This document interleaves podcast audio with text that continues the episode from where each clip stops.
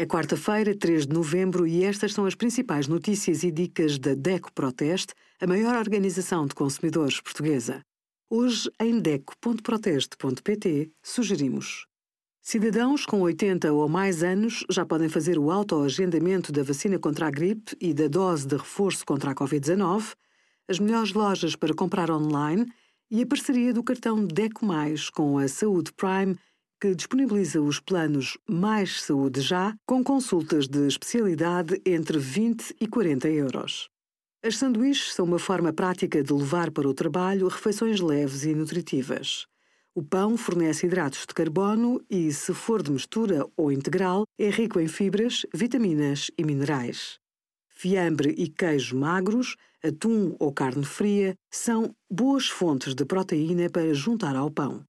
Adicione folhas de alface, rodelas de tomate ou outros legumes. Para temperar, prefira vinagre e azeite em doses moderadas. Dê asas à imaginação sem perder o equilíbrio nutricional.